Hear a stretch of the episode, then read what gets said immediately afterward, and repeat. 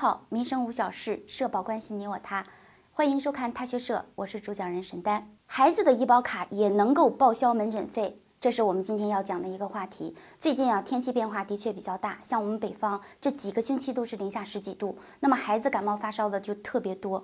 基本上我感觉每家医院的儿科门诊都是爆满哈，病房内加床可能是住院都住不上。那么孩子的家长都知道，带孩子住院的时候会带着咱们的这个医保卡，但是到门诊先期去看病的时候，反而就不用这个医保卡了。那么到底是为什么呢？很多家长就觉得说，反正卡里也没有钱，也不像咱们有单位给交哈，带着他去干什么？孩子就去门诊看个病。其实我想跟您说的，您这个意识和想法是错的。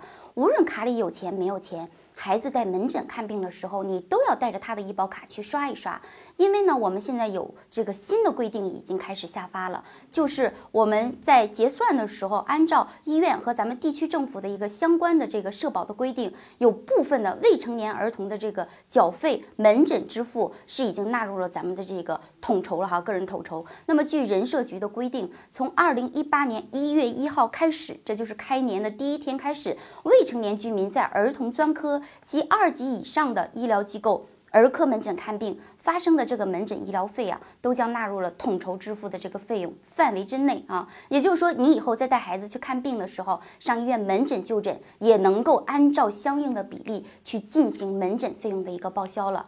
那么年度的限额是多少？是三百元，和咱们居民医保门诊的报销额度是一样。报销的比例是百分之五十，那么应该是怎么报销的呢？怎么报销这个费用呢？很简单，只要你到医院带孩子去看病的时候，带着孩子的这个医保卡去挂号看病，那么结算的时候，可能你就有的时候是需要你自己付费，但是付费的这个情况下，你也要去刷一下卡，因为这样而未成年的这个儿童的这个。报销呢，它是可以进行累积的。未成年的门诊统筹支付门槛费是三百元，也就是说，你的这个消费累积达到了三百以后，就可以给你报销了。要记住，它跟成人是不同的哈。未成年的他的这个费用是可以进行累积了。那么有的家长就觉得说，哎呀，这个小孩子去看个病，然后也花不到那么多的钱，就别刷了。但是咱们说实话，作为家长，孩子看病，你怎么能知道他一次性花多少钱？那么只要咱们给了相应的这个补贴，如果你消费累计达到三百元，它自动就可以给你按照百分之五十报销，那是多好。那么讲到这儿，我给大家举个例子，详细的说明一下，这样你认知更清楚哈。比如说咱们带孩子感冒发烧了，上医院先去检查。做检查，大夫说没有事儿，就是先期的，你可以吃点药。那么这一次呢，我们可能看病就花了一百多块钱。那么过了几天呢，孩子还没有好，我们又去了医院进行了检查，这次需要去吊针。那么合计发生的费用呢，总共花费了五百块钱。那么这个时候按照咱们的社保规定，百分之五十的比例去报销的话，也就是多少？给你直接报销两百五十元了。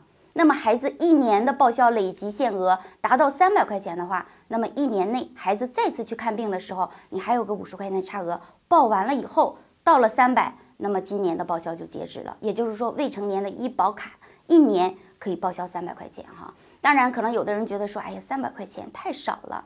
但是对于一些贫困的家庭，或者是的确是没有这个钱去看病，其实真的是给他们解决了一个大问题。当然，我们希望我们的孩子都健康哈，不会发生这样的问题。但是既然说国家随着这个我们社保政策的不断的完善，给予我们老百姓惠民的这种政策，我们能够享用到，一定要及时的去正视它。好，那么关于我们未成年人新的这个二零一八年一月一号下发的这个相关的规定和政策。到底是怎么样的？我们准备了一篇文章，如果你感兴趣的话，请及时的关注我我们我们的公众号“他学社”，输入关键词“未成年人缴医保”啊，就会有这篇文章呢给您进行推送。同时欢迎您的评论和转发，我们会有更精彩的内容为您呈现。